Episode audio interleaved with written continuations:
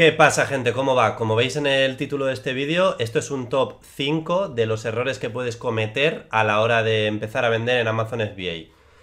Bueno, en primer lugar, quiero recalcar que yo llevo 4 años vendiendo en FBA, en este negocio y demás, y entonces pues creo que os puedo echar un cable y con este vídeo puedo hacer que evitéis muchos errores a la hora de empezar en este negocio. Eh, he de decir también que hay varios errores que yo he cometido personalmente y otros que no, pero he incluido ya que considero que son errores que la gente puede cometer a la hora de empezar y va a ser bastante interesante que lo comente, obviamente. Pues nada, dicho esto, vamos al lío. En el top 5 tendríamos lo siguiente, no utilizar las herramientas adecuadas desde el principio. ¿A qué me refiero con esto? Con esto me refiero a que no utilices herramientas tanto de software como de hardware o herramientas físicas que necesitas para llevar el negocio desde un inicio. Voy a mencionar dos o tres ejemplos, por ejemplo. En Amazon, a la hora de listar productos, de publicar productos, eh, principalmente, bueno, en Arbitrage y en Wholesale se publican mediante código de barras, mediante un EAN o un, ISBN en el caso de los libros, o mediante la SIN o ASIN de, de Amazon, pero bueno, normalmente mediante un código de barras. Entonces, supongamos que tú compras 50, 100 productos que quieres listar en Amazon. Entonces, yo cuando comencé en este negocio dije, vale, pues eh, le daba la vuelta o miraba el código de, barras del producto y lo, lo metía a mano. 843 tal, tal, tal, y lo metía a mano. Más adelante, unos meses más adelante, me di cuenta que existía una manera que era mediante una pistola de código de barras en medio segundo, en un cuarto de segundo, introducir ese código de barras directamente en, el ordenador, ¿no? Entonces, ese tipo de cosas. Bueno, luego una impresora, por ejemplo, o un ordenador que funcione bien. En fin, hay muchas cosas. Una precintadora. Yo, em, es verdad que mis circunstancias fueron diferentes. A la hora de empezar, pues empecé desde abajo no tenía ni un puto euro, entonces tampoco estaba yo, eh, me voy a comprar una impresora de 60-80 pavos para imprimir las etiquetas y la etiqueta de la caja, etcétera.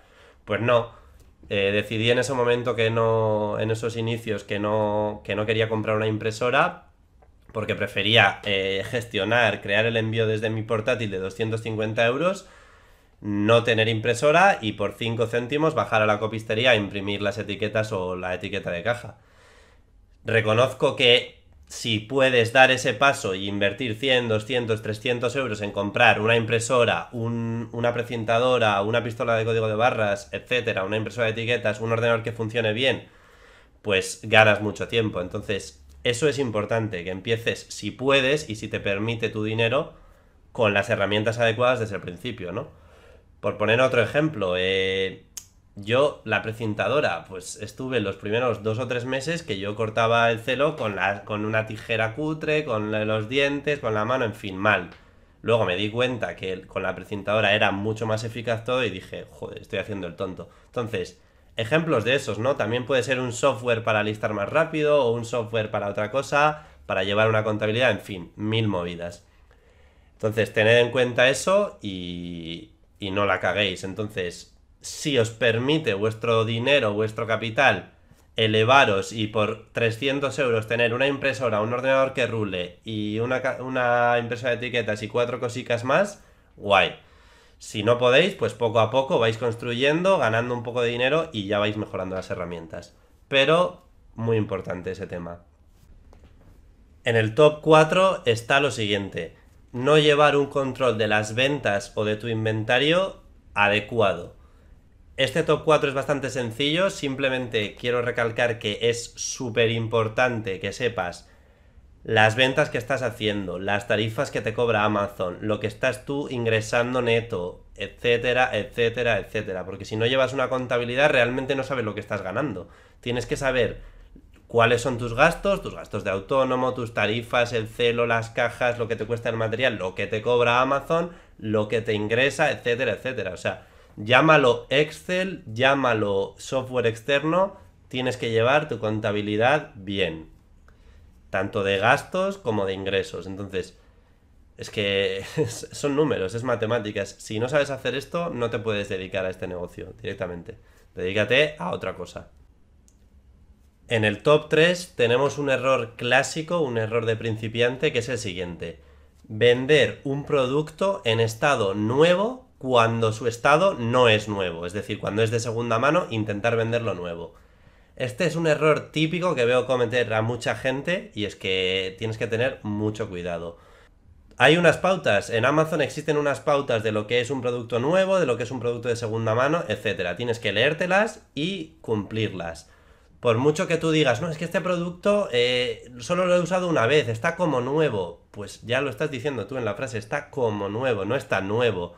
Entonces, no puedes vender algo de segunda mano que aunque esté muy bien cuidado, ponerlo como nuevo, porque vas a tener problemas, vas a tener problemas con Amazon y con el cliente, con con ambas partes. Entonces, no hagas eso. Luego hay otro tema que te puede ocurrir, ¿no? Que es tú compras ciertas cosas de Arbitrage y de repente te llegan dañadas a casa y dices, lo que habías comprado nuevo te ha llegado dañado, una esquina rota de una caja de algo. Y tú dices, va, la cuelo como nueva. No, cagadón.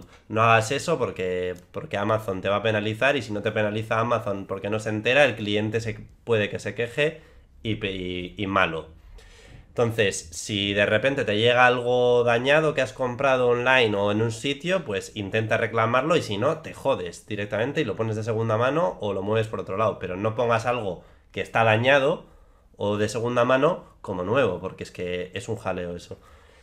Y luego el tema de los libros, si los libros son siempre de segunda mano, que puede ser el caso, pues hay diferentes estados de segunda mano, diferentes pautas, que lo he dicho antes. En Amazon, eh, entres en Amazon y pones estados de segunda mano de un libro o de otro tipo de material o categoría. Y te va a indicar Amazon, el estado como nuevo significa que está como nuevo. Las páginas ok, no tiene ningún ninguna esquina dañada, la portada y contraportada está todo bien, todo bien, etcétera. Entonces, hay ciertos estados, como nuevo, muy bueno, bueno. Entonces, pone el estado adecuado no pongas un estado superior para, para intentar venderlo más caro, etcétera, porque es un error garrafal. En el top 2 tenemos lo siguiente, no saber adaptarte y reinventarte. Está claro que este consejo es aplicable a cualquier negocio, pero yo diría que tratándose de Amazon FBA, todavía más. Como ya sabréis, y bueno, si no lo sabéis os lo digo yo, Amazon es una puta locura. Amazon cambia rapidísimo. Amazon te, Amazon es quien pone las reglas y luego tú las tienes que cumplir. Entonces tienes que saber adaptarte. Estás jugando en su campo, en su terreno. Entonces va a haber cambios, como digo, por ejemplo, eh, vas a estar haciendo, vendiendo un tipo de productos, un tipo de tal, y te van a decir, ahora ya no puedes vender este producto o este tipo de productos, ahora te subo las tarifas, ahora te cambio esta normativa, ahora te hago hacer no sé qué. Es decir, vas a tener que adaptarte y sobre todo reinventarte y cambiar e ir variando las estrategias y diversificar en cuanto a categorías, productos, etc. Entonces, no puedes, o sea, es que si no sabes adaptarte y reinventarte, no puedes estar en este negocio, porque es que a la mínima vas a empezar a llorar, vas, se te va a caer el mundo encima y vas a decir, es que es imposible. Pues, pues sí, no te voy a decir que es fácil, pero si curras y luchas, se puede. Entonces, es así, yo no, yo no vengo aquí a defender Amazon, ni Amazon FBA, ni nada. A mí simplemente me mola, eh, me mola bastante este negocio porque me permite llevar un estilo de vida que a mí personalmente me mola, me da flexibilidad, etcétera. Y bueno, me gusta comprar y vender y tal. Y no tiene más, pero este consejo muy importante. Si no sabes adaptarte y sobre todo reinventarte y ir cambiando lo que estás haciendo ahora, dentro de dos años vas a hacer otra cosa diferente, va a ser va a ser otra cosa. Entonces, si no sabes hacer eso, dedícate a cortar margaritas o a otra cosa, pero a esto no. Por poner así algún otro ejemplo, yo cuando empecé en Amazon, o sea, vamos a ver, las tarifas eran muchísimo más baratas que ahora, diría yo que me cobraban la mitad por hacer un envío de FBA a cliente final. Eh, no existían las tarifas de almacenamiento prolongado, tío, eso era, eso era la hostia, eso era, vamos, era un desfaz.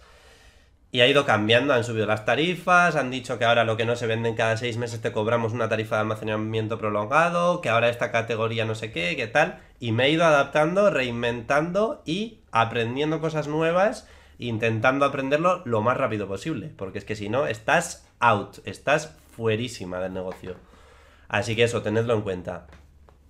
Bueno, y hemos llegado al top 1. La mayor de las cagadas, el mayor de los errores que puedes cometer en este negocio. Y es el siguiente. Pensar que vas a ganar dinero rápido.